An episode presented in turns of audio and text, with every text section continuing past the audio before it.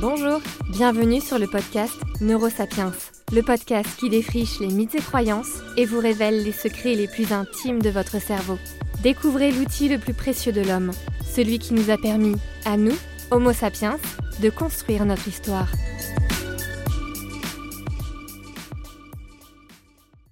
Bonjour et bienvenue dans la partie 2 de notre saga sur l'alimentation.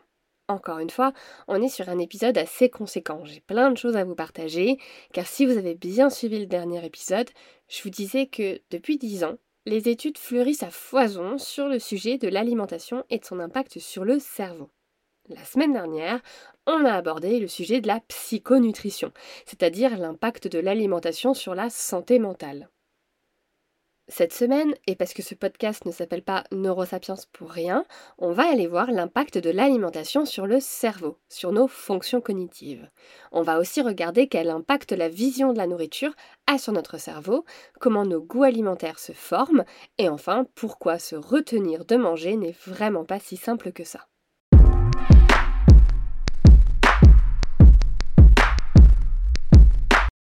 Allez, on commence par aborder l'impact de l'alimentation sur les fonctions cognitives et plus précisément sur la mémoire. Pour ça, je vous ai sélectionné deux études à ce sujet portant sur deux populations différentes, les enfants et les personnes âgées de plus de 60 ans. L'étude portant sur les enfants a été menée en 2014 par Carol Baim, à cette époque, on savait déjà que le mode de vie que nous avions impactait notre cerveau, mais on ne savait pas encore quel effet l'apport alimentaire avait sur la mémoire durant l'enfance. Alors, chers parents, avez-vous raison de forcer vos enfants à manger du brocoli? Durant plusieurs semaines, des enfants âgés de 7 à 9 ans ont déclaré leur consommation alimentaire via un questionnaire. En parallèle, ces enfants ont effectué des tests de mémoire venant solliciter une partie particulière du cerveau qu'on appelle hippocampe. L'hippocampe est une zone impliquée dans la mémoire et dans les processus d'apprentissage. Elle est particulièrement importante car elle est l'une des deux zones du cerveau capables de créer de nouvelles cellules nerveuses tout au long de notre vie, et non seulement en bas âge. L'hippocampe produit environ 700 neurones par jour et encore plus lorsqu'on est enfant. Bref, on déconne pas avec l'hippocampe quoi. Les résultats de l'étude furent les suivants plus l'enfant avait consommé des aliments riches en oméga 3, plus ses résultats au test de mémoire étaient bons. L'oméga 3, présent dans les poissons gras, l'huile de colza, les noix, etc., n'est donc pas seulement bon pour la santé mentale, mais aussi pour le fonctionnement de notre cerveau et la performance de notre mémoire. A l'inverse, plus leur alimentation était constituée d'acides gras saturés présents dans les produits issus d'animaux comme la viande, le lait, le fromage, etc., moins les enfants étaient performants au test de mémoire. Choisir la bonne alimentation pour le cerveau commence donc dès l'enfance, et il est important de la maintenir tout du long de sa vie. Et la preuve, de par l'étude menée par l'équipe de la psychiatre Phyllis Jacka de l'Université de Melbourne en 2015. Son étude a montré que les personnes âgées de 60 à 64 ans, les plus adeptes de malbouffe, avaient un hippocampe de taille réduite. Alors aujourd'hui, on ne sait pas encore exactement comment les aliments qu'on mange peuvent être néfastes pour le cerveau. On n'a pas le processus exact, mais la vaste majorité des hypothèses convergent vers un processus, le processus inflammatoire les aliments déclencheraient une réaction en chaîne de notre métabolisme qui conduit à un emballement de notre processus inflammatoire. Et c'est notamment l'avis de la chercheuse Sophie Laillé du Neurocampus de Bordeaux. Elle a démontré que manger trop gras et trop sucré déclencherait une réaction inflammatoire qui se propagerait aux neurones. Alors, comment c'est possible? Manger trop sucré et trop gras déboussole le système immunitaire et provoque une réaction inflammatoire dans les tissus graisseux nos masses graisseuses, libèrent alors des molécules porteuses de l'inflammation et la propagent dans tout le corps jusqu'au cerveau par la voie sanguine. On pensait que nos neurones étaient protégés par ce qu'on appelle la barrière hémato-encéphalique. Alors c'est un nom compliqué, mais en fait c'est une membrane qui entoure les vaisseaux sanguins qui irriguent le cerveau et qui permettent de le protéger des infections portées par le sang. Cependant, le docteur Laillé et son équipe ont découvert que cette barrière pouvait être détériorée par l'alimentation et devenir poreuse, permettant alors à ces molécules porteuses de l'inflammation de pénétrer dans le cerveau. Les cellules microgliales seraient les premières touchées par cette inflammation. Alors, c'est quoi les cellules microgliales? Parce que je drop le nom comme ça, mais on n'a aucune idée de ce que c'est. Le rôle de base de ces cellules, c'est de nettoyer le cerveau en le débarrassant de ses déchets, c'est-à-dire de manger les neurones morts. En situation de nutrition déséquilibrée, accrochez-vous bien, ces cellules microgliales se mettraient à manger des neurones vivants et détruisent des réseaux de neurones entiers. En vrai, moi je suis persuadée que Netflix serait prêt à dépenser des millions pour faire un thriller comme celui-là. Mais après, c'est que mon avis.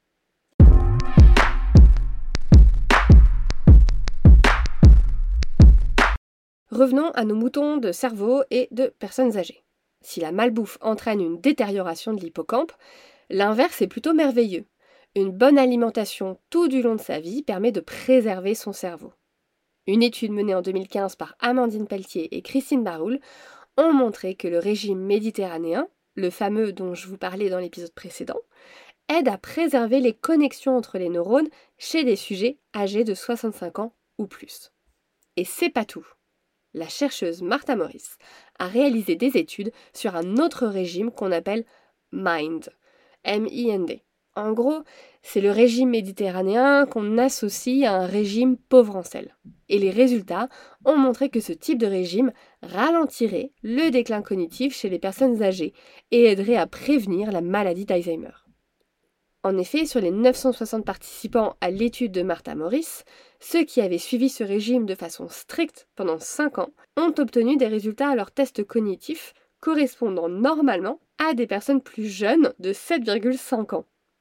Il semblerait que l'alimentation joue un rôle dans la réserve cognitive de notre cerveau. Je vous en ai déjà parlé de cette réserve cognitive pour ceux qui ont écouté d'autres épisodes, mais en gros la réserve cognitive, c'est la mesure dans laquelle le cerveau peut subir une lésion, comme Alzheimer ou un AVC ou autre, sans que ses capacités intellectuelles soient affectées.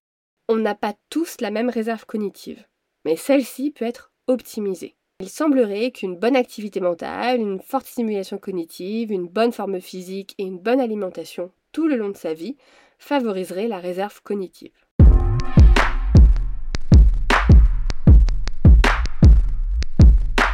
Une autre question déchaînant les foules est la suivante.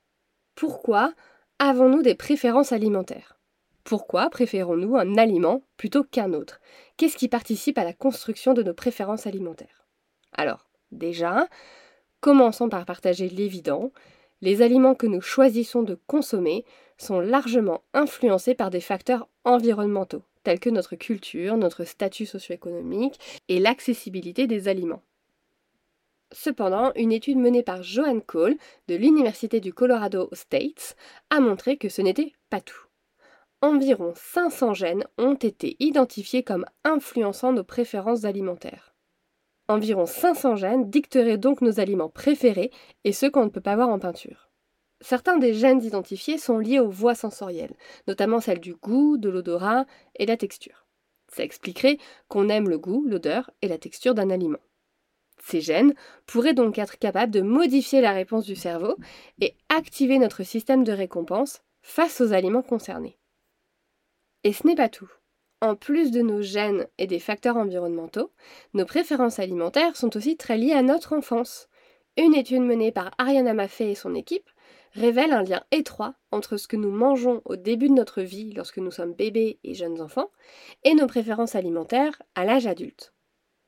Allez, je vous parle un peu de cette étude parce qu'en réalité, elle a vraiment été importante dans la découverte de la formation des goûts. En gros, il faut savoir que la biologie du système gustatif est similaire chez tous les mammifères. Du coup, pour éviter d'influencer pour toute leur vie euh, les préférences alimentaires de bébés et de jeunes enfants, les chercheurs ont étudié cela chez des souris. L'équipe de recherche a exposé un groupe de bébés souris à une variété de goûts durant une semaine. Une semaine après, ils ont redonné le régime traditionnel aux souris, un régime avec des goûts beaucoup plus fades. Afin de pouvoir comparer un petit peu les effets de tout ça, un groupe témoin de souris a été élevé uniquement avec le régime habituel, beaucoup plus fade, zéro paillette gustative dans leur vie. Plusieurs mois plus tard, les souris sont devenues adultes. Les chercheurs ont cherché à évaluer la préférence des deux groupes de souris. Et ils ont présenté soit de l'eau, un goût un peu fade, soit une solution sucrée. Résultat, les souris qui avaient été exposées à des goûts variés tôt dans leur vie avaient une préférence beaucoup plus marquée pour les goûts sucrés à l'âge adulte. Le groupe témoin, lui, n'avait aucune préférence. Sachez que cette expérience a aussi été faite sur des souris adultes et que ces résultats n'ont pas été obtenus. Donc les souris exposées à des goûts variés à l'âge adulte n'ont pas montré de préférence par la suite. Toute cette étude signifie une chose, que l'expérience gustative qu'on fait tous dans notre vie influence bien nos préférences alimentaires, mais seulement si cette expérience gustative se produit dans une fenêtre temporelle très restreinte dans notre vie, lorsque nous sommes bébés et jeunes enfants. Il existe donc bien dans notre vie une période critique, entre guillemets, où nos goûts se forment. Passé cette période critique, il est beaucoup plus difficile d'influencer nos goûts. Cette recherche souligne donc l'importance d'une exposition précoce à une variété de goûts et donc une exposition précoce de votre enfant au brocoli et au chou de Bruxelles.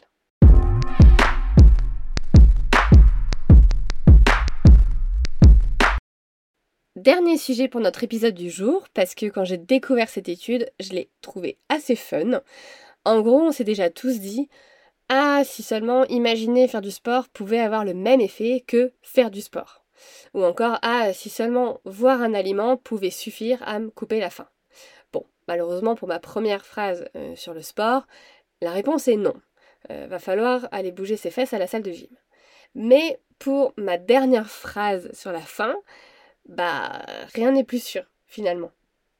Une nouvelle étude sortie en 2023 et menée par le chercheur danois Chark Andersen a montré que la visualisation répétée d'images du même aliment peut stimuler la sensation de satiété. Pour cela, ils ont d'abord montré une photo de M&M's orange à plus de 1000 personnes. Certains participants ont vu l'image 3 fois, d'autres 30 fois. Puis les participants devaient répondre à la question suivante. Combien de M&M's voulez-vous à présent manger entre 1 et 10 Résultat, lorsque les participants voyaient la même image de nourriture 30 fois, ils avaient beaucoup moins envie de l'aliment qu'avant avoir vu l'image. Les participants qui avaient vu l'image plusieurs fois demandaient par la suite une portion plus petite que ceux qui n'avaient vu l'image que trois fois. Une conclusion qu'on peut tirer de cette étude, c'est que l'appétit est étroitement lié à la perception cognitive. La façon dont nous pensons à notre nourriture est très importante. On peut tromper le cerveau pour qu'il se sente rassasié. Dans une explication qu'ont donnée les auteurs de l'étude, ces résultats sont expliqués par ce qu'on appelle la théorie de la cognition ancrée. Par exemple, si vous imaginez que vous mettez vos dents dans une pomme juteuse, les mêmes zones du cerveau sont stimulées que si vous preniez réellement une bouchée de pomme. Votre cerveau génère donc une réponse physiologique à quelque chose que vous n'avez fait qu'imaginer. C'est pour ça que parfois quand vous imaginez, bah là par exemple croquer dans une pomme, bah peut-être que vous allez commencer à saliver. Et bah c'est exactement le même mécanisme. C'est pourquoi en fait on peut se sentir rassasié sans avoir mangé quoi que ce soit. Pour les chercheurs, ce qui est intéressant dans cette étude, c'est qu'aujourd'hui les réseaux sociaux débordent d'images de plats tous plus incroyables les uns que les autres. Personnellement, mon algorithme Insta, il est obsédé par ces vidéos mi-recettes, mi-ASMR.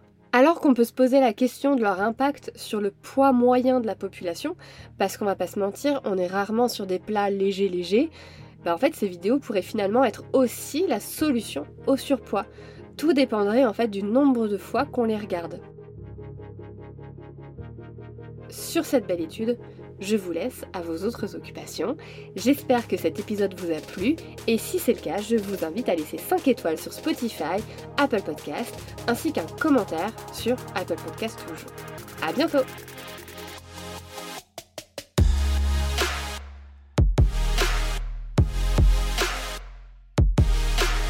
Neurosapiens est produit et distribué en collaboration avec l'Acme Productions. Ciao